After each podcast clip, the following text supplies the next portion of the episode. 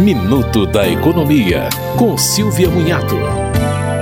Com as mudanças no PIX anunciadas pelo Banco Central, os bancos terão a opção de oferecer ou não limites diferenciados para o período noturno. Os bancos poderão oferecer essas restrições para o período que vai entre 22 horas e 6 da manhã. O limite de retirada de dinheiro pelo PIX saque e pelo PIX troco passa de 500 reais para 3 mil reais durante o dia e de 100 reais para 1.000 reais durante a noite.